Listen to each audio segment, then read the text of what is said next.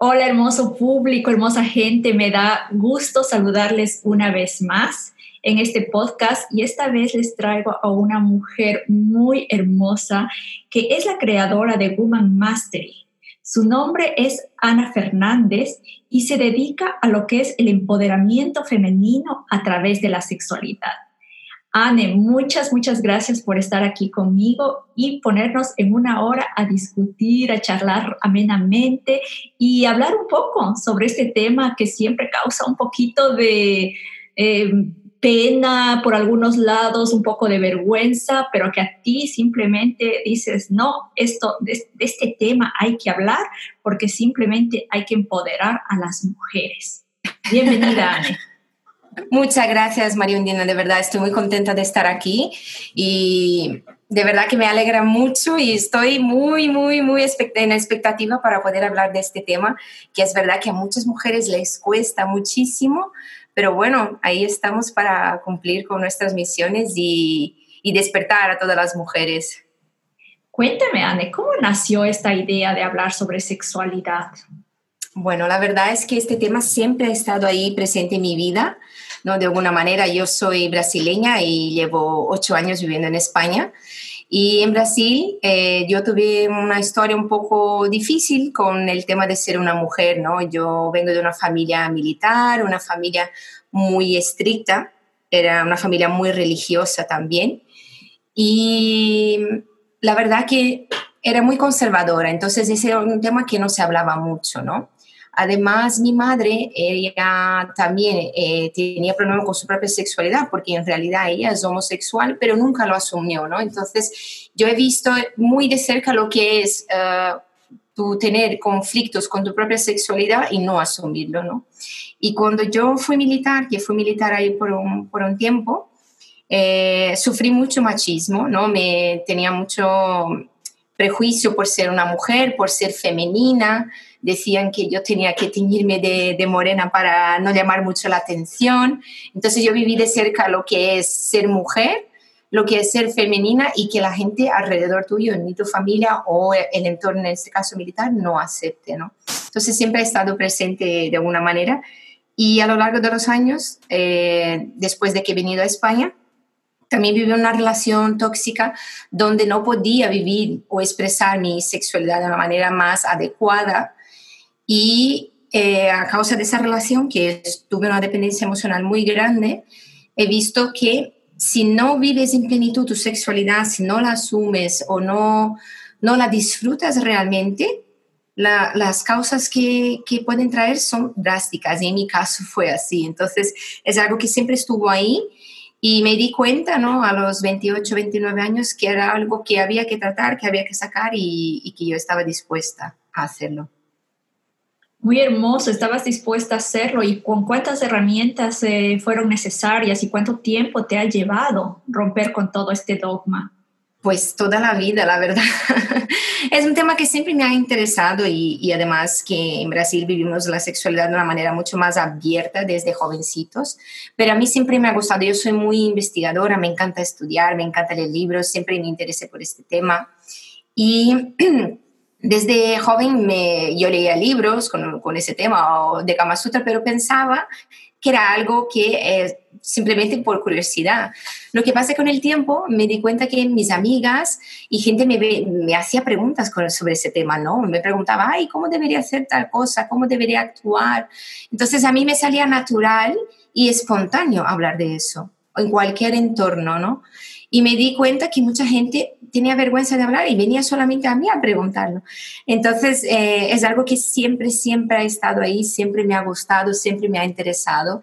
Y en los últimos años sí que me, me puse más a fondo a investigar más, leer más por mi propia cuenta también. Y me di cuenta que, eh, que eso es un don que se me ha dado en el plan de que puedo hablar sobre eso con naturalidad, no tengo ningún tabú. Eh, intento no juzgar, encima todo lo que he vivido en esa relación tóxica que estuve mucho tiempo, me di cuenta que cada uno tiene una manera muy particular de vivir su sexualidad, de fantasías, de gustos muy especiales y que si no, no se trabaja ese lado, puede dar causas terribles, como una persona estar toda la vida eh, ocultando sus gustos y sufriendo con ella misma, ¿no? Sufriendo por no asumir quién es. Entonces, eh, a mí, eh, yo me doy cuenta de la importancia que es eso. O sea, a mí se me da muy fácil y me encanta hablar del tema. Y estoy más encantada aún ahora de exponerme y que todas las mujeres asuman ese lado diva que tiene cada una. Me encanta cuando dices ese lado diva que tenemos cada una. De toda, sin embargo, ese lado diva nos cuesta mucho sacarlo. ¿Por qué crees decir que nos cuesta tanto asumirlo? Mira, todas las mujeres tenemos ese lado, ¿no? Independientemente de dónde somos o de dónde venimos, nuestra historia tenemos. Lo que pasa es que por la cultura, por nuestra educación, por ese mismo lo que me pasó, ¿no? El machismo, los tabúes, somos castradas de alguna manera, ¿no? De, esa parte de no querer expresarnos de nuestra verdadera esencia. Y el gran problema yo veo que es la falta de autoestima. La autoestima es fundamental para que puedas expresarte correctamente o espontáneamente ser quien tú eres. O sea, tú estar consciente de ti misma, de quién eres, cuáles son tus gustos. Eh, qué es lo que quieres para ti, porque muchas mujeres muchas veces no saben lo que quieren, ¿no? Y solo siguen eh, la manada o siguen lo que alguien le dice o lo que un hombre le impone y todo eso. Entonces, la falta de autoestima condiciona muchísimo que podemos expresarnos como mujer. Entonces, trabajar la autoestima, el autoconocimiento, nuestra seguridad en nosotras mismas, con nuestro cuerpo, y conocer a nosotras mismas. Para mí, eh, en mi caso, yo eh, pasé la mayor parte de mi vida con mucha baja autoestima. Entonces, claro, por eso tuve dos relaciones de pareja tóxicas porque no me conocía realmente. No sabía lo que yo quería o quién yo era por la falta de autoestima. Y solamente a través de autoconocimiento, de hacer terapias, de eh, ir a retiros, buscar el desarrollo personal, es que descubrí quién soy y ahí pude fortalecer mi autoestima. Entonces, eh, yo veo que es fundamental eh, trabajar la autoestima, es, es algo mm, clave para poder descubrir quién somos y expresarnos en nuestra verdadera esencia. Y esto es fundamental, como tú lo dices, también para las relaciones de pareja. Claro, por supuesto. Cuando tú te conoces, sabes lo que sabes, sabes quién eres, ¿no? Y sabes lo que quieres, vas a elegir mejor tu pareja también. Vas a saber si esta pareja está alineada con tus valores, con tus principios, con los mismos, que tenga los mismos objetivos que tú quieres, la misma visión de vida, ¿no? Que tengáis un plan en común. Y que sea, y que sepas que si esa pareja es compatible o no. Porque a veces algunas mujeres se conforman en que es un buen esposo, o es que es un buen padre, es que eh, trae dinero a casa, o es que es un buen amigo, y a lo largo no funciona porque existen varios complementos ¿no? que, que hace una pareja ser una pareja estable, una pareja con amor, con pasión. ¿no? Entonces no es solamente ese elemento. Entonces algunas se conforman, incluso no expresan su sexualidad o no la viven porque dicen, ah, bueno, no hace falta eh, eh, tener sexo, buen sexo, no hace falta estar enamorada. Lo importante es que me trate bien. Y yo creo que eso es conformarse, ¿no? Es conformarse y no em, estar dispuesta a esperar a que venga esa pareja que realmente coincide contigo en todos los aspectos, que sea un buen amigo, un buen amante, una persona que tenga los mismos valores y principios que tú, los mismos objetivos, la misma visión de vida.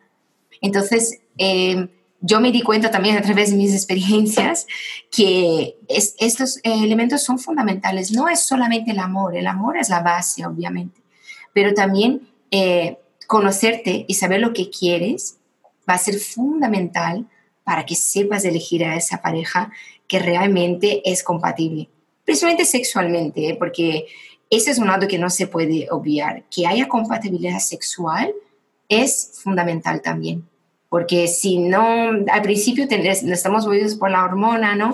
La química, la pasión, y luego eso tiene la tendencia a bajarse con el tiempo. Pero si se trabaja la comunicación en pareja, si se utilizan ciertas herramientas para mantener esa llama de la pasión, es posible que esa relación dure mucho más tiempo. Nos estás hablando de construir día a día la relación de pareja. Porque eso, es decir, sería una parte complementaria a la sexualidad o iría paralelo. Mira, mi, mi opinión no personal, yo, para mí lo que hace una pareja, ser una pareja, es el sexo, porque puede ser que eh, tengamos con un amigo muy cercano muchas cosas en común, eh, que una persona que es súper compatible contigo tiene la misma visión, mentalidad, pero no tenéis el sexo, ¿no? Que no hay esa química. Entonces, para mí lo que hace una pareja amorosa, ser una pareja, es el sexo. Y es un, elemento eh, clave porque es lo que une la pareja, es lo que nace también, hace nacer la pasión, también el amor ¿no? de pareja. Entonces, este vínculo sexual que tenemos con, con la pareja, eh, al ser trabajado, fortalece más incluso el amor. Y además es un intercambio de energía que tenemos con esa persona, porque estamos abriendo nuestro cuerpo, una parte nuestra profunda, nos entregamos ahí, porque claro, cuando tú quieres vivir una, sentir placer en una relación, tú tienes que estar vulnerable, tienes que abrirte, tienes que entregarte en ese momento, ¿no? Entonces, para disfrutar realmente, si no te entregas, no puedes, no puedes llegar a un orgasmo, tienes que abrir, entregar, vulnerable, estar vulnerable y, y dejarte llevar por ese momento. Y cuando mm, eso no, no ocurre, ese vínculo fuerte que es el vínculo sexual, una pareja puede funcionar, pero no va a ser ah, completa, ¿no? Entonces, sí que es muy importante trabajar el vínculo sexual que se tiene en pareja. Eso lo tengo muy claro. ¿Qué pasa cuando ya estamos viejitos, cuando se nos ha ido? Muchas veces se nos acusa, por ejemplo, en la menopausia, de que se nos ha ido, que las hormonas ya no están produciendo la misma cantidad de, que necesitamos para el sexo y que se nos va disminuyendo. ¿Qué pasa en ese caso? Es un caso muy común y, y, pasa a muchas mujeres, principalmente por las mujeres que son más emocionales, no somos más emocionales, mezclamos las cosas, entonces claro, ese lado hormonal cuenta muchísimo. Y sí que es natural que con la menopausia esta, el deseo baje, pero el deseo es algo trabajable, ¿vale? Es algo que se puede trabajar incluso mentalmente, o sea, que, no, que uno no dependa solamente de los factores externos o hormonales para sentir el deseo, sino que mentalmente puedes trabajar y eh, manifestar ese deseo en ti. Entonces, si aunque las hormonas no estén colaborando, no estén ayudando, tú por tu buena voluntad de querer mantener la pasión en la pareja o por ti misma, porque quieres seguir disfrutando y valoras el sexo en tu vida, porque eso es verdad también. Hay mujeres que dicen, no necesito de eso, eso es prescindible.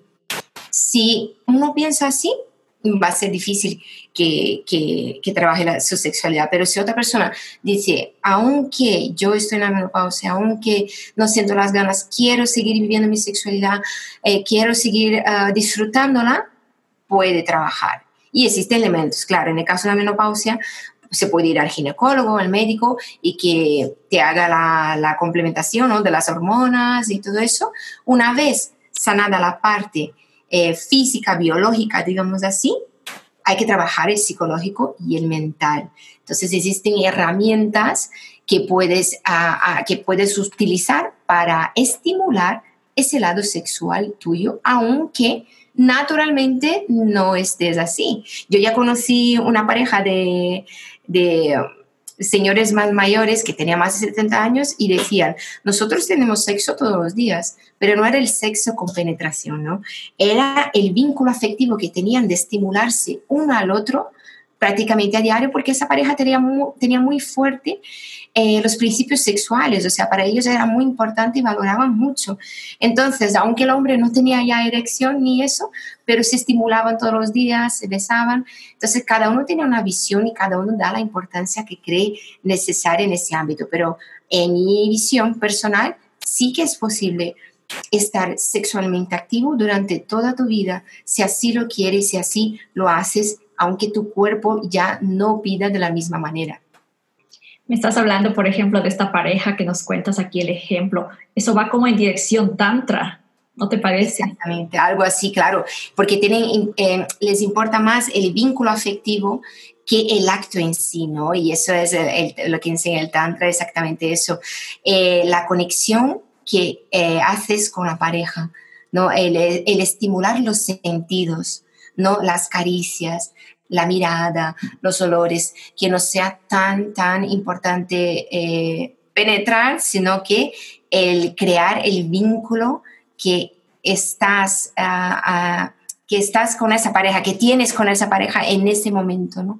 Y muchas veces eso es mucho mejor que entrar en la relación sexual directamente, ¿no? Con los estímulos físicos, porque mientras más eh, estimulas, más eh, inviertes tiempo en las preliminares, más eh, tienes la, la fase del deseo y de la excitación, el orgasmo va a ser mucho más intenso porque estás ahí estimulando la tensión sexual, ¿no? Y, eso enseña a, muchas de las mujeres que yo asesoro en, en, mi programa que muchas veces quieren ir directamente al tema y yo digo, no, mientras más inviertas tiempo en estimular a ti misma, eh, contigo misma sola, estimular las caricias, el toque, tocar el cuerpo, estimular tu mente también, no visualizar algo erótico. Y si estás en pareja también, invertir más tiempo en eh, crear ese vínculo la tensión sexual se hace más intensa y luego cuando hay el orgasmo, el orgasmo también es mucho más intenso, además de ser más de uno, no múltiples orgasmos. Entonces vale mucho la pena eh, invertir más en el vínculo afectivo que solamente en, eh, en el acto físico. Sin embargo, estamos muy, muy convencidas de que la penetración es la única forma de tener sexo y de satisfacción. Me parece que has tocado un punto muy importante y es el de realmente crear ese vínculo afectivo y de conectar con la pareja, que es en cierta forma lo que nos da solidez a la pareja. Sí, exactamente, es así. Si estás en, pareja, seguro que ah, hay otros estímulos que son mucho más placenteros que la penetración en sí. ¿no? Pero claro, eso también depende si la otra pareja es comprensible contigo y que entienda que, por ejemplo, nosotras mujeres necesitamos de esos estímulos preliminares antes de entrar en la relación. Muchas veces el hombre ya se queda excitado, tiene una erección y ya quiere ir directo, ¿no? Y nosotras no, tardamos un poquito más, necesitamos más de esas, de esas caricias. Entonces, em, si estás con una pareja que realmente es comprensiva, que realmente quiere llevar la sexualidad a otro nivel, quiere disfrutar de otra manera, eh, yo diría que invertir en eso es fundamental. ¿Y cómo se puede invertir en ese vínculo? pues la comunicación, tener un día a la semana, por ejemplo, solo para la pareja, solo para el momento íntimo, que sería un día, que sea una, una, cena, una noche o una tarde, cuando, cuando pueda, solamente para vivir el momento en pareja, ¿no? que no haya otras, eh, que no interfieran los niños, ni el estrés, ni el trabajo. Y en ese momento de intimidad, desarrollar ese vínculo, ¿no? De, de hablar, de tocarse, de mirarse, poner una música, poner una vela, incluso hacer un baile sensual, un masaje sensual. Todo eso es más importante, digamos, que el acto en sí, ¿no? Que ir directamente a la, penetración, que muchas veces eh, no es tan placentera como disfrutar realmente de ese momento con esa persona y disfrutar de tu propio cuerpo también. ¿Por qué crees tú, Anne, que es importante conocer nuestro propio cuerpo, satisfacernos nosotras primero? Es fundamental, vamos, fundamental y noto con, con, lo que ya me han contado de obstáculos que tienen con su sexualidad y todo eso, que muchas mujeres no conocen su cuerpo y ni se tocan. O sea, la masturbación femenina, por ejemplo, es un tabú muy grande porque los hombres hablan sobre eso con mucha naturalidad, incluso uno habla del otro que, que se toca a diario y eso se ve común, pero las mujeres tenemos mucho prejuicio en hablar de que nos tocamos o de la masturbación o de tener un vibrador, por ejemplo. Yo noto que siempre ha sido un prejuicio y siempre de que yo he hablado sobre eso con mis amigas, siempre se cortaban, siempre decían, no, eso no, yo no lo necesito. No es a veces una cuestión de necesitar, es a veces una cuestión de eh, trabajar el autoconocimiento y trabajar tu propio cuerpo. Porque muchas mujeres dicen, no consigo tener el orgasmo, ¿no? O no consigo tener orgasmo con penetración. Pero para empezar, ¿tú has estimulado esta parte de tu cuerpo para que puedas eh, realmente tener un orgasmo con una penetración? Muchas y muchas mujeres que están muchos años en pareja hacen siempre lo mismo y esperan lo mismo. Yo digo, no, si tú quieres tener un orgasmo eh, con vaginal, no penetración, empieza estimulando por un vibrador, una bala vibratoria, por ejemplo, empieza a estimular esta zona para que se quede más sensible y tomar una conciencia diferente de tu cuerpo. Y la primera recomendación para quien tiene problemas no en llegar al orgasmo, tiene clímax y tal, es la masturbación, es tocarte, es conocer tu cuerpo y es amar tu cuerpo, aceptarlo.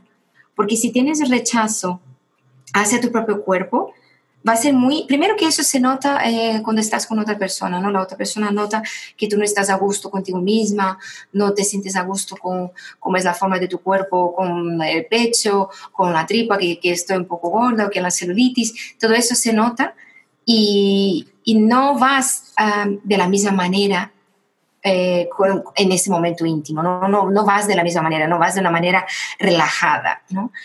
Y ese primer paso, ¿no? Aceptar tu cuerpo tal como es y que conozcas tu cuerpo y conozcas cuáles son los puntos que te gustan. ¿Cómo vas a pedir a tu pareja o una persona con quien estás en ese momento íntimo, cómo vas a pedir lo que te gusta si tú misma no sabes? Lo que te gusta si tú misma no has probado contigo.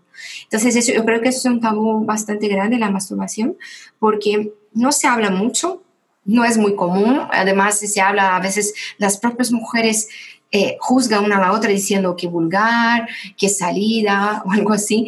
Y, es algo que es un tema que sí que tenemos que hablar bastante porque nosotras mujeres tenemos un potencial orgástico mucho más intenso y fuerte que los hombres. Eh, clítoris es un órgano diseñado solamente para el placer. Además, es, eh, hace pocos años que se está estudiando más el clítoris, ¿no? Pero ya se sabe que es mucho más grande de lo que imaginamos, la parte interna y externa. Y nosotros en el clítoris tenemos 8.000 terminaciones nerviosas, mientras en el hombre, en su pene, tiene 4.000. Entonces, imagínate lo que muchas mujeres están dejando de sentir y el placer que están dejando de sentir por esos tabúes y por esas creencias limitantes. Lo que pasa es que yo creo que muchas veces la masturbación es criticada desde la casa, si te tocas el cuerpo, eres sucia, cómo estás haciendo esas cosas, una, una señorita no debería hacer eso, es lo que tú dices, ¿no? Muchos prejuicios que nos, eh, que nos cae la misma sociedad, la misma familia. Y entonces crecemos con, con baja autoestima, sin saber qué necesitamos, qué es lo que necesita nuestro cuerpo. De todas estas cosas se puede aprender sola y luego en pareja. Yo personalmente considero que nuestra sexualidad depende solamente de nosotros, ¿no te parece? Sí, yo seguro, seguro. Claro que es verdad que muchas pasamos por eso, yo también pasé por eso, ¿no? Que viniendo de una familia muy conservadora también fue así, pero mm, eh, yo creo y espero que eso sea algo que cada vez más se vaya deshaciendo, porque es algo natural a todos los seres humanos, la, sexualidad y estimular la sexualidad. Desde cuando empiezan las hormonas y adolescentes ya la estimulamos con naturalidad. Y es una pena que se nos corte esa parte, porque luego eso nos afecta de adultos. Y sí que eh, conociéndote a ti mismo, descubriendo tu cuerpo, descubriendo quién eres, lo que te gusta, es cuando más vas a tener una sexualidad fluida y más vas a vivirla en plenitud. En pareja está bien, pero si tienes una pareja que coincide contigo, una pareja que, eh, que sea compatible, ¿no? Que no es muchas veces el caso, porque eh, si no te conoces a ti mismo, no, no, no, sabes lo que quieres en pareja. Entonces, claro, el primer paso sería contigo misma, que tú misma descubras y, y, enfoques tu atención en eso, en cómo sientes el deseo, en qué momento sientes, qué es lo que te atrae. Luego tocando tu cuerpo, sentir cómo esos estímulos eh, se desarrollan en ti, ¿no? cuáles son las fantasías que surgen en tu mente y dar alas a tu imaginación, no juzgarte a ti misma. Yo veo que muchas mujeres, con quien ya he trabajado también, eh, se juzgan a sí mismas o sea, dicen, tengo esa fantasía o, eso me gusta, pero claro, ¿cómo es que voy a pedir eso al chico con quien me acuesto? Y, si él piensa que soy eh, muy vulgar por hacer eso, digo, es que tú misma te estás juzgando. Entonces, a veces nosotras mismas somos nuestra eh, peor enemiga, ¿no? O sea, nosotras nos juzgamos y decimos eso no es correcto porque también se nos ha enseñado, pero se puede eh, cambiar esas creencias limitantes por creencias potenciadoras de soy sexy, me, me encanta el sexo, disfruto mucho de mi cuerpo, me encanta sentir placer y aunque tú nunca te hayas visto como una persona así, tú puedes cambiar ese chip, cambiar esa mentalidad.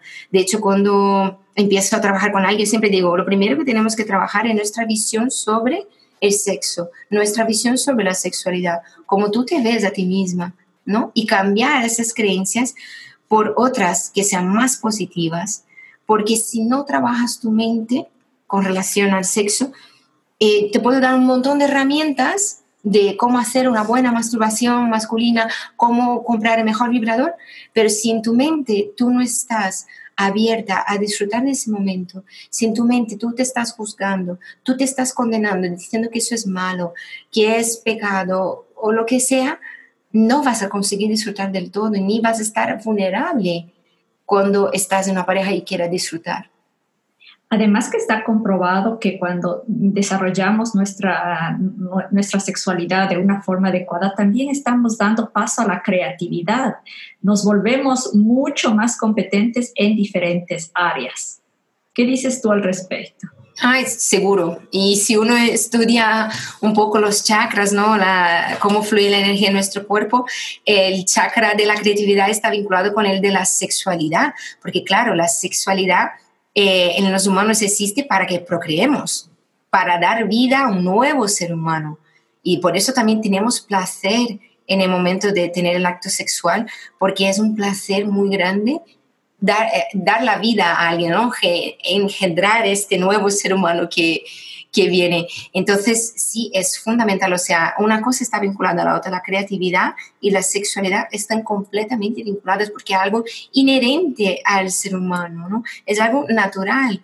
Entonces, cuando cortas ese lado de la sexualidad, cortas también el lado de la creatividad, ¿no?